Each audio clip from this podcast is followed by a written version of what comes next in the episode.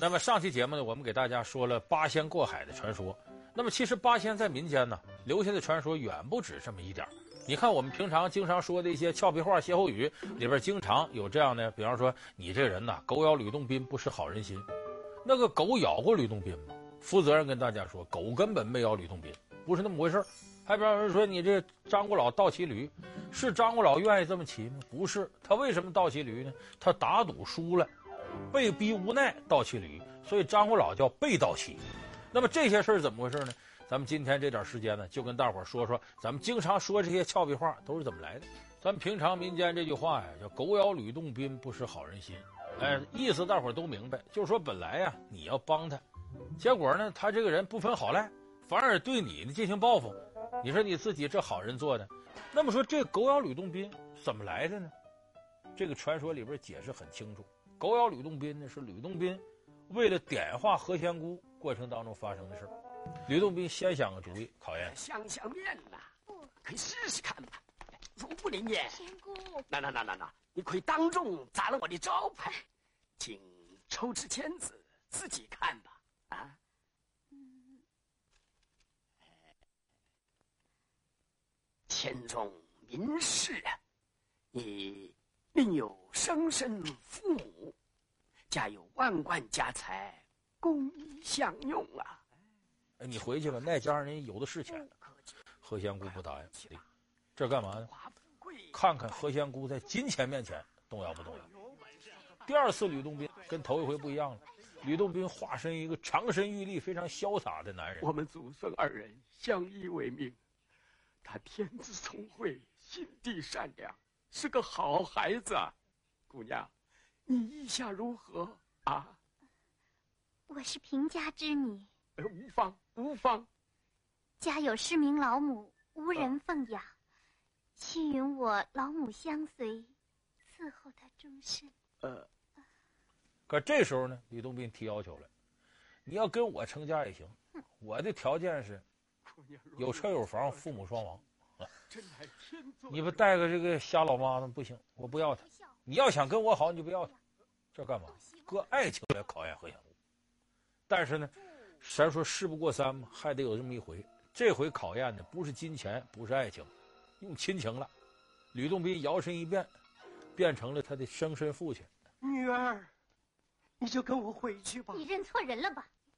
不，我是你的父亲。我只知有母，不知有父。我毕竟是你亲爹，你跟我走吧，就别跟这瞎老太太过了。何仙姑说：“你虽然是我生身父亲，你没养过我，不行。他对我有养育之恩，我不能扔给他。”哎，这时候吕洞宾哈哈大笑，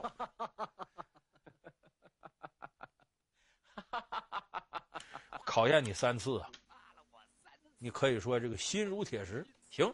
你可以有做神仙的潜质，没问题，这算过关了。过关了，吕洞宾呢，捎带手啊，用自己的仙术，就把何仙姑这养母的眼睛给治好了，老太太得以重见天日。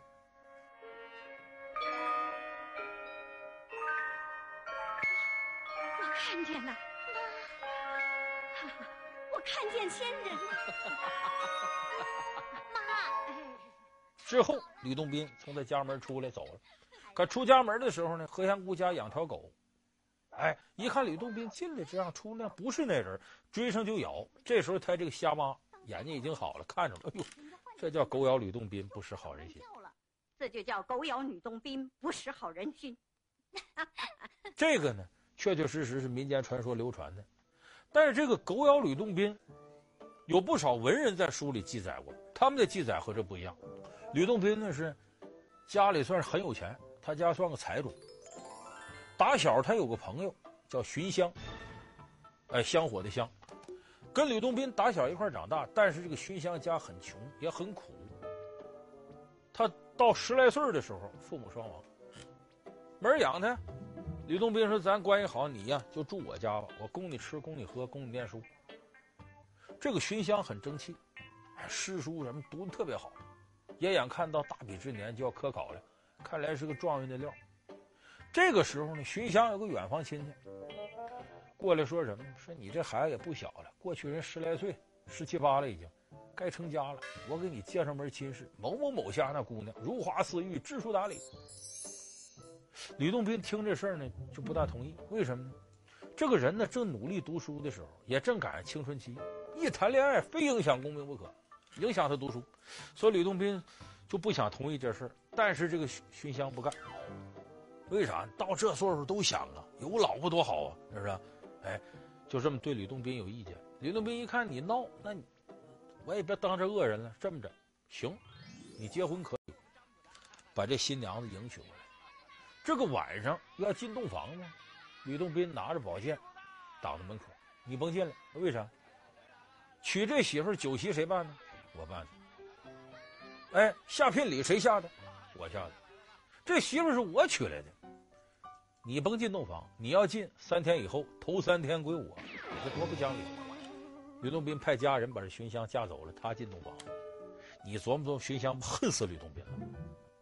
可是过了三天之后。吕洞宾说：“你见你老婆去吗？”他老婆说了真相，说吕洞宾进屋是进屋，人家在外屋待着，看一宿书，三天一下没碰我。哦，这时候荀襄明白，吕洞宾用实际行动告诉他什么？不能因为美色耽误功名，你该读书得读书。所以这荀襄发奋读书，考取功名了，中了，做官了。那么这回轮到吕洞宾家呢，倒了霉了，一把大火。把家业都给烧没了，吕洞宾就带着老婆呢，投奔这个荀襄。荀襄一看吕洞宾来，恩人来了，好招待，留在家住，住了一个月。住了一个月，中间这个时候，家里那边捎信说吕洞宾你岳父啊身体不大好。吕洞宾说那这样让我媳妇回去看看去吧，他媳妇就回家了。过了一个多月。吕洞宾也想媳妇，我要回去。他心里想，我回去你怎么不给我拿俩钱儿？你能让我空手回去吗？荀襄没管那个，你走走你的。吕洞宾这个来气，就管我一个来月饭，拿我当什么了？往家走，走到家里那个地方不远一看有新房子，哎，谁在这盖新房子？刚着完火呀！吕洞宾一想没别人，就这荀襄盖的。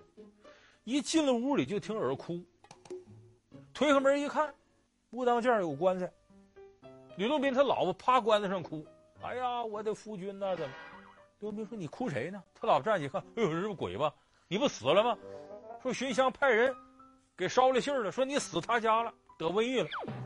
吕洞宾这个来气呀，说这棺材你没有？寻香派人送来的，说把你这尸身刚抬回来。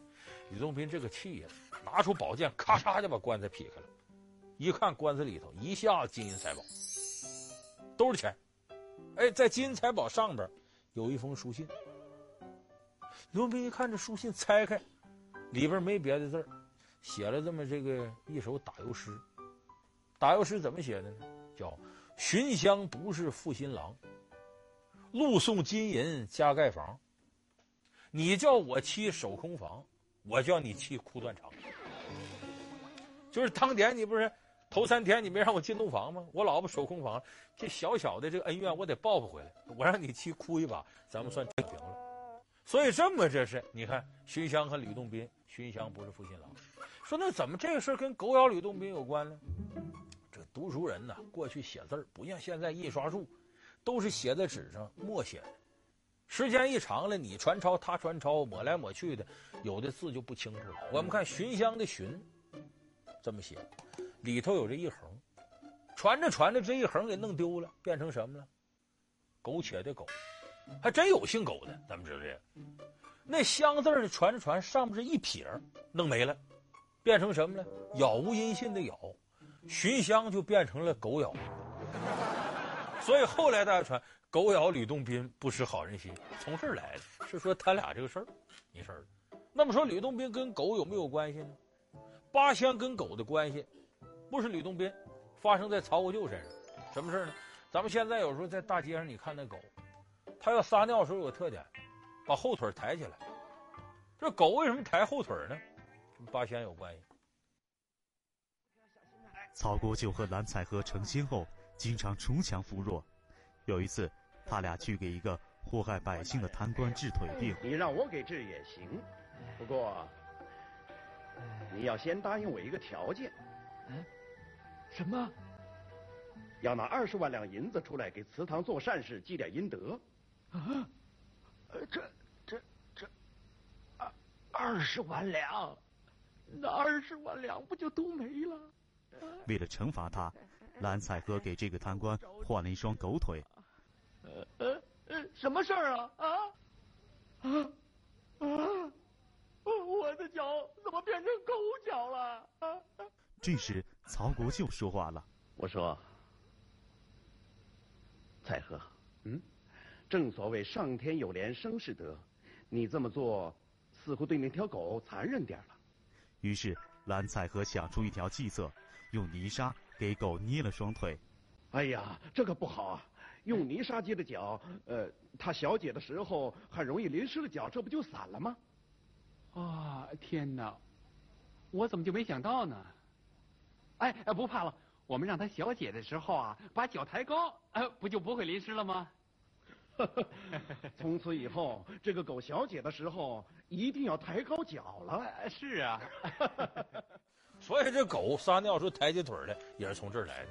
哎，这个是八仙唯一一个跟狗有关的故事，而狗咬吕洞宾那是纯属于以讹传讹。所以你看，吕洞宾身上事儿很多。八仙还有一位故事特别多的，就是铁拐李。铁拐李呢，咱们现在看到的形象都是蓬头垢面啊，一条腿瘸，人显得很臃肿，是不是？反正破破烂烂，跟丐帮帮主似的这么个形象。原先铁拐李成仙之前不是这形象，长身玉立，富家公子。他原来姓李，铁拐李，铁拐李嘛，家也很有钱，但是他呢不求功名。一心求仙访道，哎，元神出窍之后，跟太上老君还搭上桥了。太上老君说：“你呀，有这道行，你也有这个潜质，啊，有被潜规则的素质啊。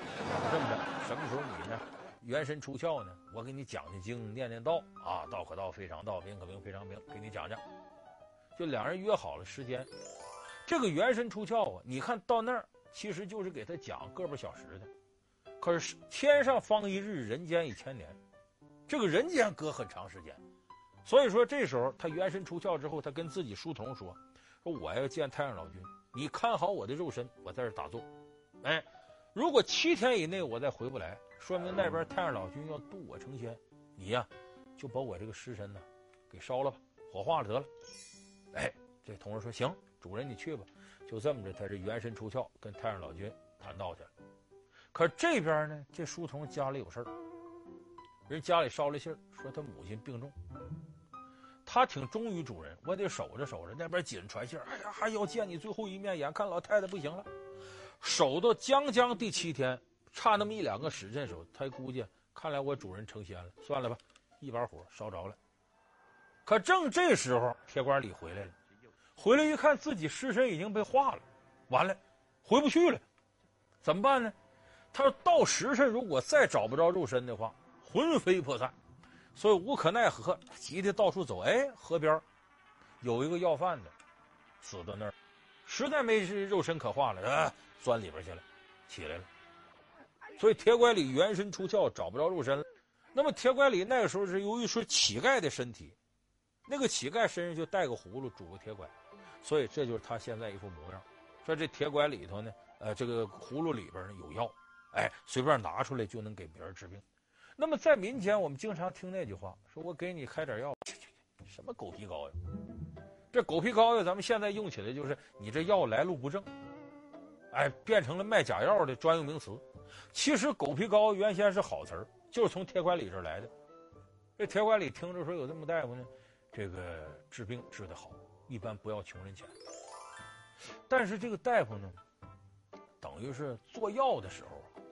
太费事，中草药啊，弄好了，一大锅熬着，一个一个摊着，然后往病人身体上给下药，太麻烦。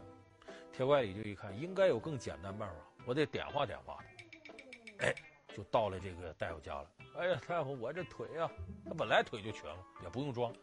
他说：“我给你看看吧，给留在家里，涂上草药。第二天一看呢，病情恶化。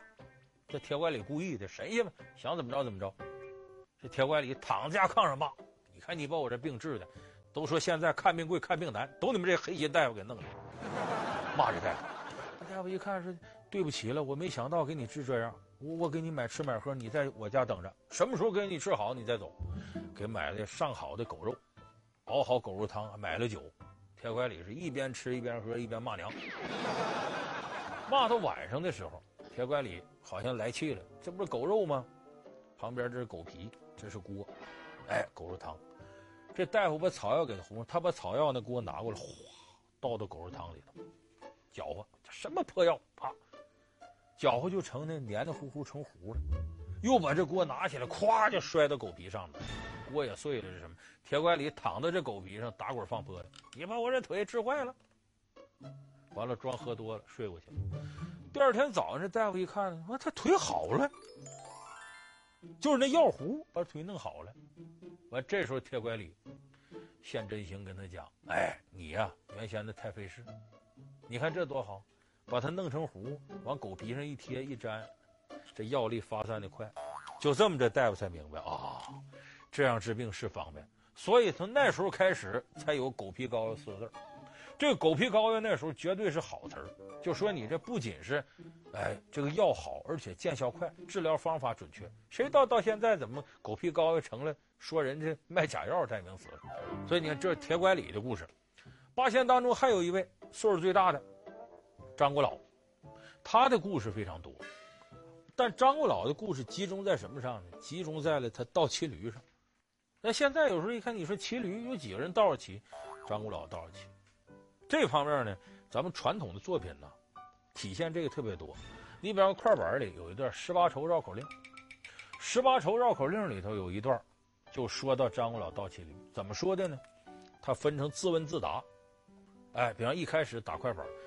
赵州桥什么人修？桥上的栏杆什么人留？什么人骑驴桥上走？这个什么人推车压了道沟？双扇门这个单扇开，这个自己破闷自己猜。赵州桥鲁班修，桥上的栏杆剩人留。张国老骑驴桥上走，这个柴王爷推车压了道沟。他说的就跟张国老倒骑驴有关。什么事呢？当初这赵州桥啊，鲁班修的，哎，拱形的桥，特漂亮。那么这个桥呢，修好之后呢？鲁班很得意，说：“我这桥带仙气儿的，哎，一用用多少年都没事，结实的很。”几个神仙不服，柴王爷跟张果老来了，张果老就跟鲁班说：“你桥不结实吗？我骑驴在上面走一走，柴王爷推车来压一压，能不能禁得住？”鲁班说：“这算什么？说咱这么着打个赌，如果你把桥压塌了，我伺候你俩，你俩盖房子什么啥我都管。”木工活、瓦匠活我都会干，可是如果你俩上这桥压不塌，张国老，你得干件事儿，今后你就倒骑驴，让大伙看你个笑话。哎，张果老说行啊，这么俩人上桥了，上桥可是上桥，这两位神仙不一般。张国老这驴上边，前面驮着太阳，后边投着月亮，驴上有日月。柴王爷车上驮的什么呢？泰山、嵩山、衡山、古月，在车上。你想这桥能禁得住吗？吱嘎吱嘎吱嘎就要完。鲁班一看不行，赶紧跳到桥下河流里边，双手一撑，把吃奶劲都使上了，这桥才算没压塌。上面留下几个圆蹄子印儿，驴的蹄子，还留下两道沟。所以说，柴王爷推车压了道沟，张果老骑驴桥上走。那阵张果老没倒骑，可是打赌输了，这桥没事啊。所以张果老说：“行，我认倒霉，我今后就倒骑驴。”所以张果老倒骑驴不是他想倒着骑，他是被倒骑，被逼无奈。但这个传说不是在生活当中一点落脚处没有，为什么呢？这老年人呢，过去一出门费劲，他不像现在说这机电机动车啊，开个轿车给你拉走了，或者有轮椅推着你。那时候交通工具都是一些牲口，这高头大马呀，它高，这老头这掰不开胯上不去，驴呢矮。你要说骑牛，牛又太慢，所以当时驴是最佳选择。那那会儿不说吗？叫比上不足，比下有余。看人骑马，我骑驴，也就是说岁数大了，我将就是骑个驴。那么骑驴，这老头骑上有危险在哪儿呢？我们说这人有惯性，这驴一启动，这老头一仰，驴一停下，往前一趴。他在这个正骑驴的话，有个问题，往后一仰呢，你拉缰绳，摔不下去。可是往前趴这下麻烦，这驴一停，你这惯性还这一下，说那我支着这驴脖子呢？不行，一个是驴脖它瘦，两个手不一定撑住，容易打滑。再一个是，你一支驴脖子，这驴一撂蹶子，可能把老头就弄下来。所以有的老年人呢，为骑稳当呢，他倒着骑。倒着骑为啥呢？这一挺往后一躺，你看后头都是整个驴脊梁骨，你也摔不着。要是突然往前一倾呢，双手一支，这是驴屁股，它宽，正好能支住。哎，所以说这时候老头倒骑驴呢，也是现实生活当中啊，岁数大人一种选择。他不是没生活基础。这个说相声里边有那么一块活，说这个事儿特有意思，就讲老头骑驴。他说做对联上联叫吃蟹不足，吃蟹足，吃足仍不足，什么意思？吃螃蟹没吃够，不足，我就把螃蟹腿儿吃了，螃蟹的足；吃蟹不足，吃蟹足，吃足仍不足。我螃蟹腿吃完了，我还没吃饱，叫吃足仍不足。哎，吃蟹不足，吃蟹足，吃足仍不足。下联是什么呢？骑驴磨腚，骑驴腚，骑腚扔磨腚。说这个人老头上去骑驴啊，磨屁股。他骑当圈的驴都骨头吗？就就叫骑驴，哎，磨屁股。他怎么办呢？他往后退那么两下，就骑到驴屁股上。哎，骑到驴屁股上呢，坐稳了，骑定了啊。可是呢，驴往前来回蹭呢，它还是磨屁股，所以叫骑驴磨腚，骑驴腚，骑腚扔磨腚。你看，这就跟张果老有关的一些很有意思传说。当然，八仙的传说呢，呃，千奇百怪，花样繁多。咱们一期两集啊，也说不完。今后有机会呢，再给大家说这八仙。